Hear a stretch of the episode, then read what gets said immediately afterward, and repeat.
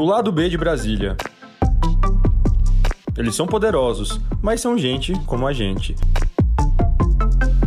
O lado B dos protagonistas da história e da política.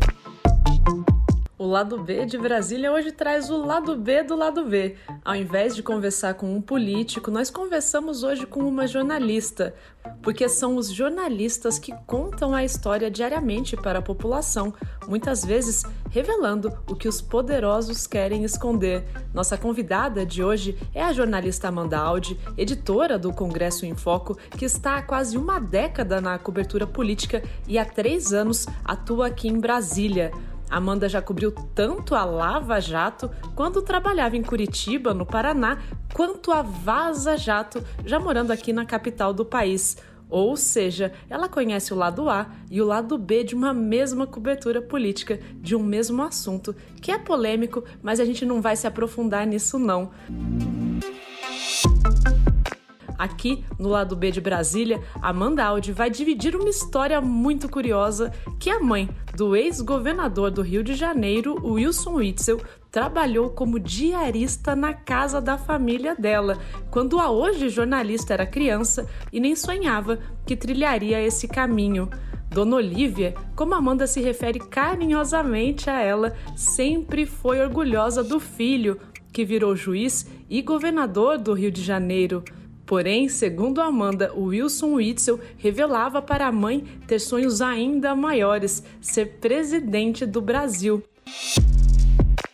Neste momento, o cenário não está exatamente favorável para a realização deste sonho do ex-governador, que sofreu impeachment no ano passado e agora, nesta semana, depois na CPI da pandemia no Senado Federal. Wilson Witzel, que já foi próximo à família do atual presidente da República, Jair Bolsonaro, agora critica a atuação do ex-aliado na maior crise de saúde que o Brasil já enfrentou. Neste depoimento na CPI, o Witzel até se desentendeu com o filho de Bolsonaro, o senador Flávio Bolsonaro, e a gente volta a este assunto daqui a pouco. Mas, como não poderia ser diferente, eu começo o lado B de Brasília de hoje com Amanda Aldi contando da época em que a mãe do ex-governador do Rio de Janeiro trabalhava como diarista na casa da família dela. É, eu contei essa historinha ontem no Twitter tinha falado sobre ela na época que ele foi eleito, porque eu fiquei muito impressionada. É, quando eu era criança, a gente tinha uma diarista aqui em casa, né, dos meus pais, e que vinha uma vez por semana, tal, era muito querida pela gente, ficou anos aqui, é, alguns anos trabalhando, dando Olivia. E depois que que a gente cresceu, ela parou de trabalhar aqui, eu e meus irmãos digo, né, que eu saí de casa, fui estudar fora, tal nunca mais tinha é, ouvido falar dela. Aí, quando teve as eleições de 2018, minha mãe comentou que, que a dona Olivia, essa senhora, é a mãe do Witzel. Daí eu fiquei bem impressionada com isso, assim. E ela, não, é verdade, que coisa, né? Não sei o quê. Eu, nossa, não é possível, tal. Fui atrás dela até.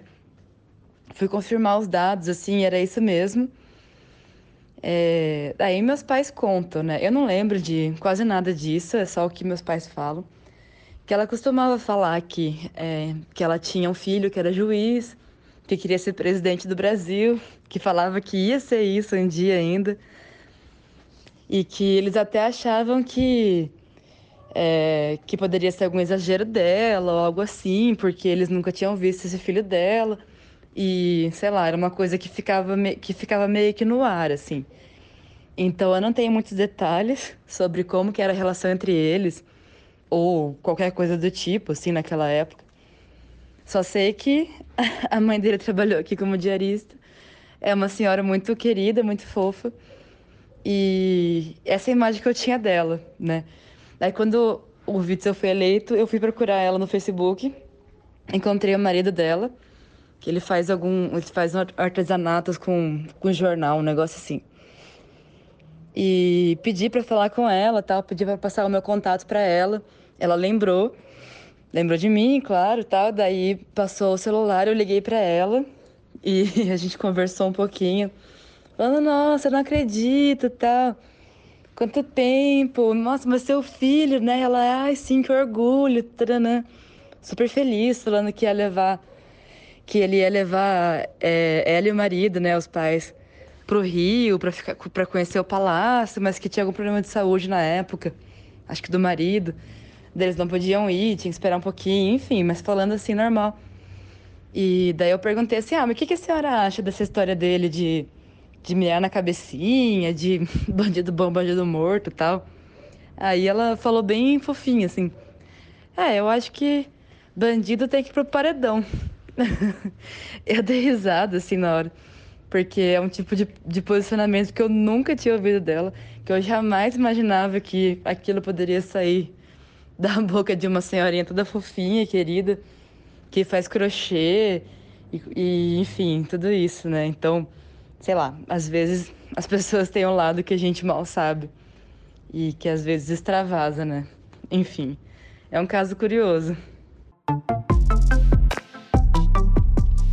Como jornalista de política, claro, Amanda Aldi não poderia deixar passar a oportunidade para fazer uma análise da trajetória do ex-governador do Rio de Janeiro, Wilson Witzel. Ela comparou a carreira meteórica dele com a do ex-presidente da Câmara dos Deputados, Eduardo Cunha. Rapidamente fazendo aí esse paralelo, Eduardo Cunha foi caçado e preso, mas antes de tudo, foi o responsável pela abertura do impeachment da então presidente Dilma Rousseff. Excelentíssima Senhora Presidente da República Dilma Vana Rousseff, foi oferecida à Câmara dos Deputados, no dia 21 de outubro de 2015, denúncia contra Vossa Excelência por crime de responsabilidade de autoria dos cidadãos Hélio Pereira Bicudo, Miguel Reale Júnior e Janaína Conceição Pascoal. Na sessão de 3 de dezembro, a denúncia foi lida no plenário desta Casa, juntamente com o despacho que lhe deu tramitação. A partir desta data, a Câmara dos Deputados examinará a matéria nos termos da sua competência constitucional. E este momento aí separou as águas da política no Brasil, com certeza. A presidência foi assumida por Michel Temer, que era um vice nem tão decorativo assim de Dilma Rousseff. E depois, quem foi eleito, a gente sabe, foi Jair Bolsonaro. O Witzel é um cara que é muito ambicioso, né? E eu acho que isso fica claro desde é, dessa história da família dele que eu contei que eles são família simples, né, humilde, que, enfim, saiu meio que do nada. É, e ele conseguiu conquistar muitas coisas, né? Virou juiz, virou governador rapidamente e tal. Ele tá, tá sempre se alçando, assim, para isso. Foi uma coisa muito inesperada, né? Quando ele surgiu, já foi algo meteórico, assim, e tá crescendo.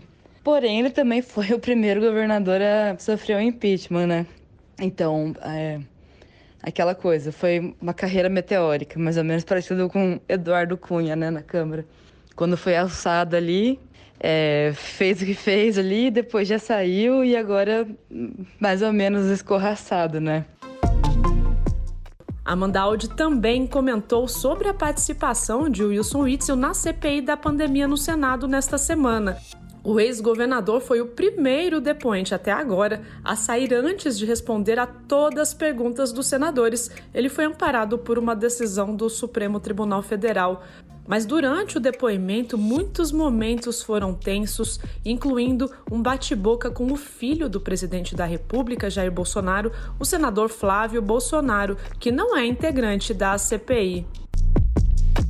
Eu quero só dizer que eu não tenho senador, nenhum problema em, é, em, estar na presença aqui do senador lógico. Flávio Bolsonaro. Bem. Eu conheço ele desde garoto, garoto é, que é, conheço aí desde a sua família, a sua mãe, a Rogéria Bolsonaro. Conheço a sua família, conheço seu pai de longa data. E a minha questão aqui não é pessoal. Minha questão é institucional em defesa da democracia. Oh, que lindo discurso. É. Se o senhor fosse um pouquinho mais educado e menos mimado, não, o senhor teria respeito pelo que eu estou falando. O senhor me respeita, senador. Experiência não tem a ver com idade. É, o senhor me respeita. O senhor me respeita. aprendeu. Dá para a gente perceber aí que o Wilson Witzel tentou mostrar uma proximidade com a família Bolsonaro, mas a jornalista Amanda Aldi disse que ele fez um depoimento mediano com esse depoimento na CPI que aconteceu é, nessa quarta, acho que dá pra gente tirar pouco, né? Ele não, não chegou a, a, sei lá, contar podres do Bolsonaro, de quem ele era aliado, nem também é, passou pano, né? Foi uma posição ali meio mediana. talvez ele estava achando que, que ia conseguir apoio dos, dos senadores ali e tal, depois ficou nervoso com o bate-boca com o Flávio Bolsonaro e saiu. Vamos ver o que o futuro reserva para ele. Eu fico curiosa, porque uma coisa que ele é é de fato ambicioso. Antes mesmo da pandemia, a Mandaldi já trabalhava de casa. Então, para ela, a mudança principal na cobertura política neste momento é a questão da centralização das discussões em torno da pandemia. Bom, quando a pandemia começou, é, eu já estava há algum tempo um pouco distante do Congresso, porque é, fiquei um tempo trabalhando de casa por conta da Vaza Jato. É, então, eu estava no processo de retomar é, a ida diária, assim, para as casas legislativas, mas começou a pandemia e com isso toda aquela mudança que todos nós sentimos aqui, né, de readaptação de todo o nosso trabalho. E estou em home office até hoje. É, fiz pouquíssimas coisas presenciais e a gente tem que se adaptar, né? Em vez de marcar cafezinho, marcar conversa pelo WhatsApp, pelo Zoom, enfim. São várias situações diferentes que a gente tem que ir se adaptando, né? Enfim, e hoje todos os assuntos giram em torno disso, né? Giram em torno de, do, das ações do governo em relação à pandemia, é, tanto o governo federal como os estados, os municípios, enfim, tudo isso. A espera pela vacina, o que está acontecendo, né? Em torno disso tudo. Agora com a CPI da Covid aí é o, o principal assunto que a gente acompanha e eu acompanho, é, acompanho pela, pela TV. Os repórteres do Congresso em Foco vão para lá, acompanham presencialmente, mas eu fico de olho em tudo. E a gente pode ver que os recursos tecnológicos que a gente tem hoje ajudam muito nessa questão, né? Antes de ter esse tipo de transmissão aí ao vivo e de fácil acesso, é, dificultava um pouco acompanhar o trabalho parlamentar. E agora não, é muito mais fácil. Então, acho que a pandemia, se é que existe alguma coisa de boa nela, mas você está aqui um ponto mais ou menos positivo, que foi de é, tornar mais acessível e que as pessoas conhecessem mais esses recursos é, que são tão importantes para a transparência. Amanda, que começou há quase uma década no jornalismo político, percebeu a influência das redes sociais da internet, não apenas na área, mas na forma como os políticos se comunicam com a população. Eu comecei cobrindo política mesmo na Gazeta do Povo, lá no Paraná. É, foi um pouco depois de eu me formar.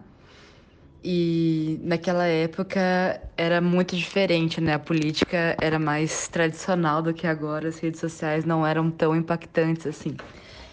E, e eu vi esse desenrolar aí, essas mudanças que, que aconteceram, né, muito rapidamente, do, do modo como os políticos se comunicam, como que entra em contato com o povo, como que fica essa relação com a mídia, né? É, então foi tudo muito, muito rápido. E agora eu penso que quando eu comecei, que foi em 2012, né, não faz nem 10 anos, a vida era outra, a cobertura da política era outra, inclusive ainda existia aquele conceito de jornal impresso e jornal digital, jornal online, é, com um certo preconceito contra o online por parecer menos nobre, enfim, o que é até meio absurdo de pensar hoje em dia, né? Bom, desde então eu sempre trabalhei com cobertura de política, é, desde a Gazeta, depois na RPC, depois fazendo frila para Folha, para o Globo, para outros veículos, enfim. É, até que eu fui para Brasília é, em 2018, trabalhei no Poder 360, depois no Congresso em Foco um pouquinho. Aí passei os últimos quase três anos no Intercept, lá fiz a Vaza Jato, né? É, em Curitiba eu cobri a Lava Jato e depois pude fazer a Vaza Jato, o que é uma coisa muito interessante para mim porque deu para ver os dois lados da mesma moeda, assim, né? Duas coberturas diferentes sobre o mesmo assunto e totalmente diferentes, né? Uma institucional focada em documentos, em né, manifestações do juiz, dos procuradores, tudo mais e a outra é, com as mensagens entre aspas, secretas, que tinham aquelas combinações ali, né, entre os, entre os integrantes da Lava Jato. Isso tudo foi muito interessante. Agora, desde o começo do ano, eu estou no Congresso em Foco, é, como diretora. Então, continuo lidando com isso, com esse assunto rotineiramente, né? Agora com foco no legislativo, é, mas sem deixar de lado também os, os reflexos na, no executivo, já que a política é isso, né? É uma coisa só. Não existe nada isolado. A jornalista Amanda Aldi contou que era tímida, ainda lida com inseguranças, mas segue firme na cobertura política, até porque entende que as decisões tomadas pelos poderosos, e aí eu coloco uma aspas bem grande na palavra poderosos, impactam diretamente na vida das pessoas. Eu não tinha ideia de que eu iria algum dia trabalhar é, com jornalismo em redação na minha vida e muito menos com jornalismo político eu gostava de acompanhar, sempre li os jornais, é uma coisa que sempre teve na minha vida, mas eu me achava é, muito tímida e, sei lá, achava que tinha que ter algum tipo de preparo muito especial, enfim. Então isso acabou acontecendo meio fora do, fora do planejamento, sabe? Eu não, não achava que eu ia conseguir fazer isso, mas acabou dando certo e acabou indo, uma coisa foi levando a outra. É, até hoje tenho inseguranças, claro, acho que todo mundo tem, mas é o que mais me motiva a continuar, assim, é, acho que é o assunto mais interessante que tem e é o que mais é, tem impacto direto na vida das pessoas, né? É, a política influencia a vida de todo mundo diariamente de várias maneiras possíveis, né? desde o preço do gás até, sei lá, é, decisões mais técnicas. Do Ministério da Fazenda, por exemplo. Tudo isso influencia diretamente o que a gente vive, como a gente vive. E até a nossa, sei lá, a nossa parte subjetiva da vida, assim, né? Se a gente vai conseguir ser feliz ou não. Enfim. Então, quando eu fui para Brasília, eu tinha um pouco de medo de passar por essa co cobertura da política nacional, já que a estadual, que era o que eu fazia lá no Paraná, é bastante diferente, né? Na política estadual, você vê sempre os, é, alguns grupos políticos que vão se intercalando, vão se revezando ali no poder, mas que estão há muito tempo ali, é, que têm os seus, seus próprios é, feudos nos estados, né? nas cidades ali, suas composições é, de parceria, de, de apoio ou não, oposição, né? enfim acaba virando uma coisa meio, entre aspas, em família. Uma família bem problemática, mas família. E em Brasília, não. Política nacional é uma, outra, uma coisa bem diferente, composta por pessoas, é, deputados senadores, que vêm do Brasil todo, que vêm de realidades completamente diferentes e cujas decisões é, são muito mais abrangentes. E então, assim, esse jogo de forças que existe muito fortemente nos estados ou nos municípios é, é diferente né, em Brasília. É diferente quando você entra no Congresso é, e você entra numa Assembleia Legislativa de um estado ou Câmara Municipal de, de alguma cidade. Justamente por essa confluência de forças em que o peso muda. Né? É, bom, ainda assim, isso, isso torna, eu acho, mais rico o cenário. Né? É, e na minha época, quando eu cheguei em 2018, foi no último ano no governo Temer. Já houve a eleição presidencial e o Bolsonaro foi eleito. Então eu acompanhei de perto essa mudança do, do cenário, do, do panorama que existia ali entre é, a velha política, entre aspas, e os novos políticos que foram eleitos e que chegaram ali é, junto com o presidente Jair Bolsonaro. Enfim, então eu estava há pouco tempo, mas já vi a diferença e sempre escuto dos meus colegas que estão há mais tempo, como você, que deu para sentir, assim, né? Tanto no, na execução da política em si, como também no trabalho da imprensa, as organizações né, dos repórteres, como eles se organizam para cobrir. É, por exemplo, aquele negócio de agora não se poder mais é, ir para frente ali do, do Palácio do Planalto, naquele cercadinho, porque começou a ficar perigoso por conta dos apoiadores do presidente. Enfim, tem várias situações desse tipo, né? Agora, chegando ao final de mais um episódio do Lado B de Brasília, a jornalista Amanda Aldi deixa um recado. Queria agradecer o convite, é, dizer que eu gostei muito de contar essas histórias aqui. E minha mensagem final é para as pessoas que estão ouvindo, para não desistirem da política e passar isso adiante para os amigos, parentes, filhos, enfim, tudo mais. Porque a gente vê que que quando a gente abandona a política e pensa que é uma coisa só do, do pessoal de Brasília que está ali e naquela linguagem difícil e tal, aí sim que as coisas não funcionam mesmo. Se a gente se apropriar da política e desses meios de se fazer política, a gente pode ir mais longe, como sociedade empoderada.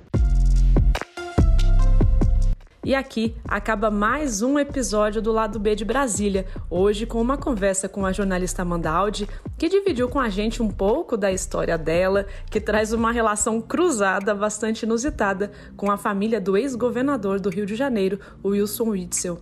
Eu sou Juliana Martins e volto na próxima semana.